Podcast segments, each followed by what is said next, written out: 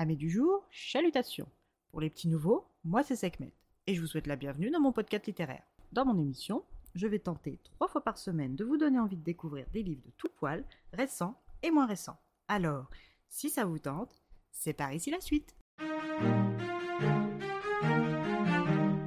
Aujourd'hui, je vais vous présenter To Zero de Poul Anderson, publié aux éditions Pocket. Dans ce roman de science-fiction, nous sommes après le conflit nucléaire qui a chamboulé la vie terrestre comme nous la connaissons aujourd'hui. La Suède est devenue le chef planétaire car après le conflit, c'est elle qui a été chargée du désarmement planétaire, de la création d'une force de police mondiale pour faire respecter l'ordre. Vous vous demanderez peut-être pourquoi la Suède? Eh bien, pour faire régner l'ordre après une telle débâcle, il fallait un pays suffisamment puissant et développé pour faire du maintien de la paix une industrie de premier plan, mais qui parallèlement ne soit pas suffisamment puissant pour pouvoir conquérir ses voisins ni imposer sa volonté sans l'appui d'une majorité de nations tout en jouissant d'une bonne réputation mondiale. En résumé, seule la Suède remplissait toutes les cases. C'est dans ce contexte que nous rencontrons Ingrid Lindgren, officier en second, et Charles Raymond, gendarme à Stockholm en plein date.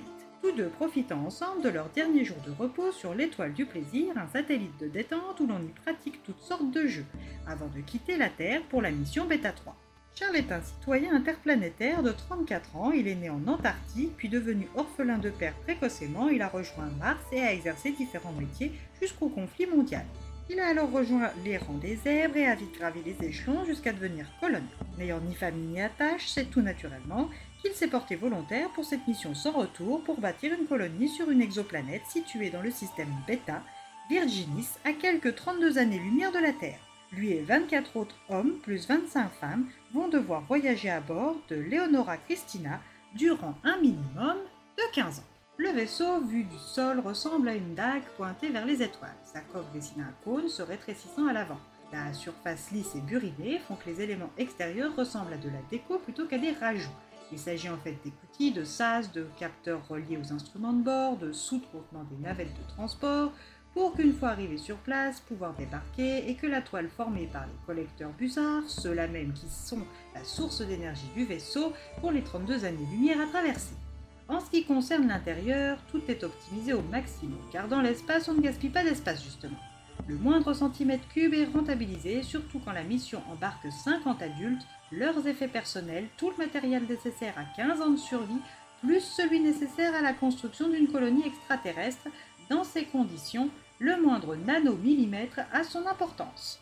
C'est donc à bord du Leonara Christina qu'Ingrid Lindgren, l'officier en second, Charles Raymond, le chef de la sécurité, Lars Tellender, le commandant, Boris Fedorov, le chef ingénieur, Norbert Williams, le chimiste, Yves Nelling, la planétologue, Jen Sattler, la biotechnicienne, Emma Glasgold, la biologiste moléculaire, Elof Nielsen, l'astronome, Johan Frewald, le machiniste, Auguste Boudreau, l'officier navigateur, Pereira, le responsable biosystème, le docteur Latvala et 37 autres personnes embarquent pour fonder une base scientifique de premier ordre, puis grâce à leur descendance, la colonie Beta 3 deviendra la nouvelle Terre à partir de laquelle s'effectuera un deuxième bond dans le cosmos et permettra à l'humanité de conquérir la galaxie. Le début de leur voyage commence bien et les deux premières années se déroulent presque sans heurts chacun trouvant du réconfort dans les bras de quelqu'un d'autre avec plus ou moins de sérieux. La question de la descendance se réglera une fois les bases de la colonie posées. Pour l'heure, on est plus sur du badinage en général. Mais dans l'espace inconnu, on ne peut pas tout prévoir et le nuage de particules qui se situe sur leur trajectoire est l'un de ces gros imprévus. Si on en croit Auguste, notre officier navigateur, il est impossible de l'éviter, mais d'après Johan, le machiniste, et le chef ingénieur Boris, la coque supportera l'impact. Le tout est de savoir si l'avancée du vaisseau et les collecteurs busards le supporteront eux aussi. Car si les collecteurs busards venaient à être endommagés, ce n'est pas seulement la mission Beta 3 qui serait en péril, mais la survie de tous les passagers du Leonara Christina. Arriveront-ils à mener l'humanité vers l'expansion galactique souhaitée, ou un nuage de particules spatiales les stoppera-t-il net? Pour le savoir, il ne vous reste plus qu'à embarquer à bord du Leonara Christina pour le savoir.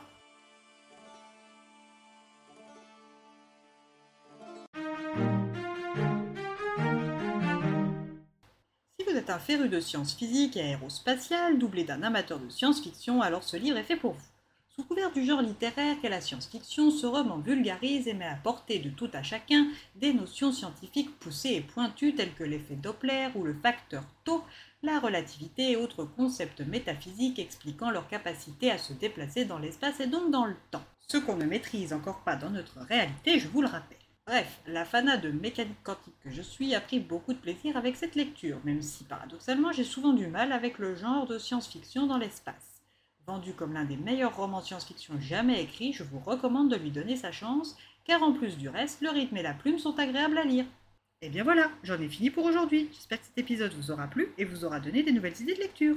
Si vous souhaitez découvrir d'autres petits bonbons littéraires tout droit sortis de ma bibliothèque, je vous retrouve le jeudi 27 juillet prochain pour un nouvel épisode. Si d'ici là je vous manque de trop, vous connaissez le chemin sur Instagram, at les lectures de Sekhmet. Sur ce, chalut les amis et à la prochaine